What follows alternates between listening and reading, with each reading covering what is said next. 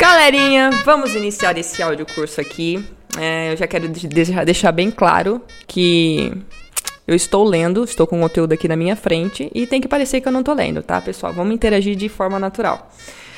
O intuito principal desse curso é fazer cair por terra, desmistificar a gramática e entregar ela de forma mais rápida para você, meu parceiro que está aí do outro lado da telinha, ansioso assim como eu, para aprender ela mais a fundo. Então vamos lá. VPFI! Meu nome é Luana, mas pode me chamar de Lu. Basicamente, eu sou uma aluna de inglês, me esforçando e me dedicando ao máximo, dia após dia, para me tornar uma excelente professora de inglês. Espero que este conteúdo possa te ajudar a quebrar o mito de que a gramática é um bicho de sete cabeças. Na verdade, não é. Eu também achava que era, mas não é não, galerinha. Então, bora lá. O sujeito de uma frase é a pessoa ou coisa que executa a ação do verbo. Até aqui, belezinha, né? Ok. Então vamos a eles. Os pronomes pessoais. Eles são usados para substituir esse sujeito, que é a pessoa ou a coisa de um verbo. Nós não normalmente falamos John is tall and John is intelligent. Repetindo John na segunda vez. Fica estranho, né? Vamos, vamos concordar que fica estranho. A palavra John que aparece duas vezes, é muito repetitivo e não soa natural. Nós substituímos o sujeito John, que aparece da segunda vez, com um pronome pessoal para evitar essas repetições. Nesse caso, para evitar falar o nome John novamente, a gente utiliza o pronome he. Então vamos ver como é que fica utilizando esse pronome que eu acabei de falar? Let's, let's go. Então, John is tall and he is intelligent. Entenderam? Vou repetir de novo. John is tall and he is intelligent. Nós substituímos o segundo John com um pronome pessoal he. Até aqui, galerinha, tranquilo? Porque olha, sempre me perguntam quais são os pronomes pessoais da língua inglesa. E aí eu sempre cito eles, mesmo quando eu estou no primeiro pack lá, pack one, mas todo mundo tem essa dúvida. Então a gente vai passar e conhecer um por um e eu vou falar eles para vocês aqui agora. Os pronomes pessoais são: nós temos o I, que é a primeira pessoa do singular, temos o you, que é a segunda pessoa do singular, aí temos o he, terceira pessoa do singular, o she, terceira pessoa do singular, it, terceira pessoa do singular também. Aí temos o we, é a primeira pessoa do plural, o you, a segunda pessoa do plural, e o they, e a terceira pessoa do plural. Mas Luana, quando que você vai usar esse tal do it?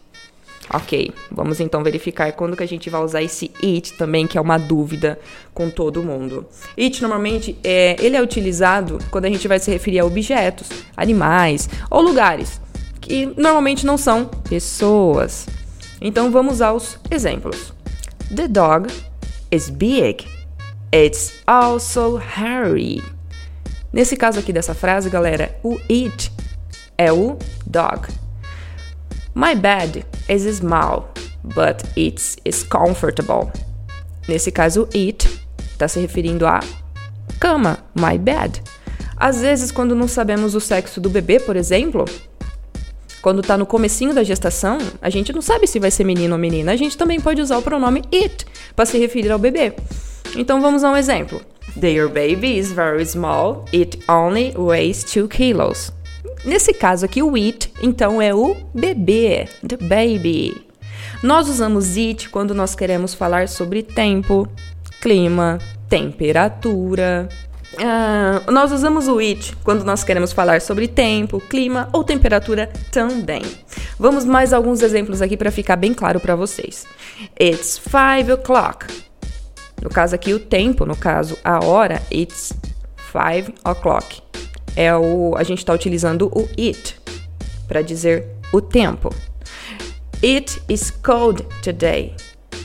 O tempo aqui tá frio hoje, então a gente usa para se referir ao tempo também o it. It's 30. Como que eu falo 30 graus?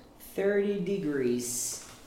30 degrees. 30 degrees. A, a tônica tá no final. Degrees. Degrees. Yes. Ok. It is 30 degrees outside right now. Aqui no caso, O it está se referindo à temperatura, que são, está 30 graus lá fora. É indispensável para a evolução linguística que você tenha essa tabela de pronomes pessoais. Vou falar para vocês decorar? Não, é mas com o tempo você aprende, tá? É questão de treino, mas realmente, como eu já disse no início desse áudio, não é um bicho de sete cabeças. Você coloca na tua cabecinha ou até mesmo é, sempre num lugar que dê para você verificar e consultar. Afinal de contas, você vai usar ele para o resto da sua vida.